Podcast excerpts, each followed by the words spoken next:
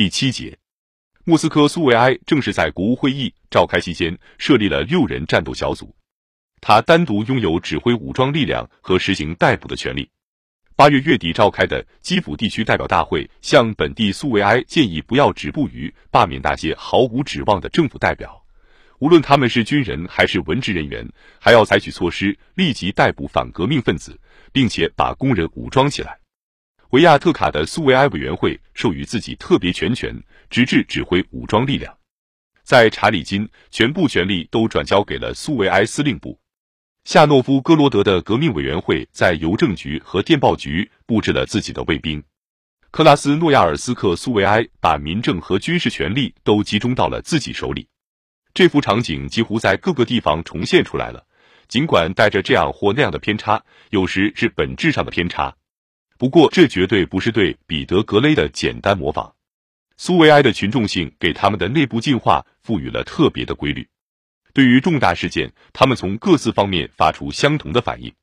在国内战争的战线从联合政府的两个部分之间穿过去的时候，苏维埃切实把国家的全部有生力量召集到了自己的周围。将军们的进攻撞上了这堵墙以后，便烟消云散了。不能要求他提供更多的有普遍意义的教训。布尔什维克的一份声明就此问题表示，尽管执政当局在竭力排挤和削弱苏维埃，苏维埃还是在整体上显示出了他坚不可摧的性质，以及在镇压科尔尼洛夫叛乱期间人民群众的强大力量和主动精神。在经历了这种新的感受，再也没有任何东西能把这种感受从工人、士兵和农民的意识里清除出去。以后，我们党在革命开始时发出的呼唤。全部政权归苏维埃，成了整个革命国家的声音。曾经试图同苏维埃一较高低的城市杜马，在危急时刻就显得相形见绌和黯然失色。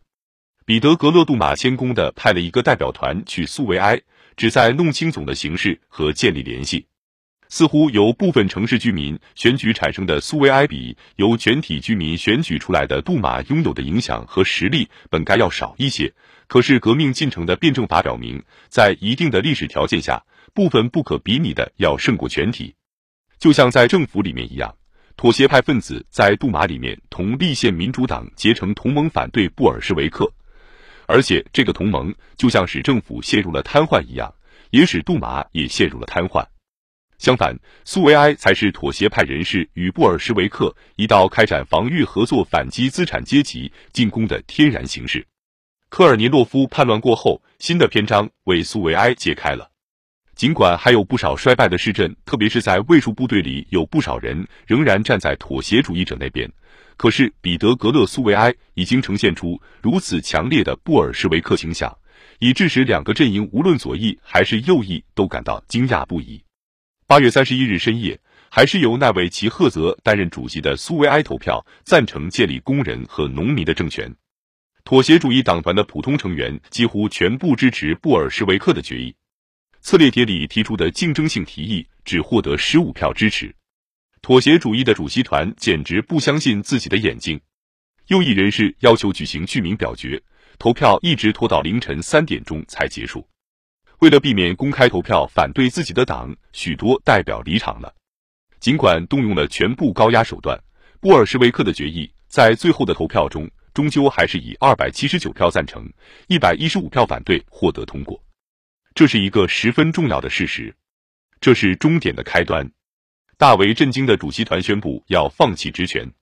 九月二日，在芬兰的俄国苏维埃机关举行联席会议，会议以七百票赞成、十三票反对、三十六票弃权通过了争取苏维埃政权的决议。五日，莫斯科苏维埃也走上了彼得格勒苏维埃的道路。他不仅以三百五十五票赞成、二百五十四票反对，反映了对作为反革命工具的临时政府的不信任，而且谴责了苏维埃中央执行委员会的联合政策。以辛楚克为首的主席团宣布辞职。于九月五日在克拉斯诺亚尔斯克开幕的中西伯利亚苏维埃代表大会上，全体代表都走到了布尔什维克的旗帜之下。八日，布尔什维克的决议。在基辅工人代表苏维埃以一百三十票对六十六票获得通过，尽管正式的布尔什维克党团只有九十五人。在十日召开的芬兰苏维埃代表大会上，代表十五万水兵、士兵和俄国工人的是六十九名布尔什维克、四十八名左翼的社会革命党人和一些无党派人员。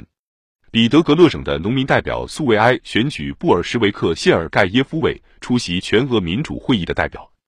再次出现了这样的情况，在党通过工人和士兵与农村成功的建立起直接联系的地方，农民也愿意站到党的旗帜下。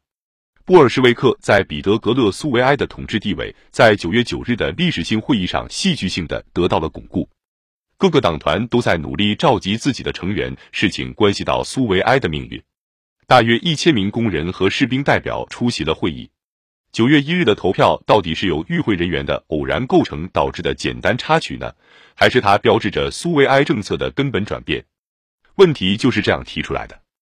布尔什维克党团担心不能征集到多数来反对主席团，因为所有妥协主义领袖齐赫泽、策列铁里、切尔诺夫、郭茨、达恩、斯科别列夫都是其成员。于是党团建议在按照比例制的基础上选举出主席团。这个建议在某种程度上模糊了冲突在原则上的尖锐性质，以及因此引起了来自列宁方面的猛烈抨击。但建议拥有策略上的优势，即可以确保得到动摇分子的支持。可是策列铁里拒绝妥协。主席团想知道苏维埃是否真的改变了方向。我们不可能实行布尔什维克的策略。右翼建议的决议条款内称，九月一日投票的结果不符合苏维埃的政治路线。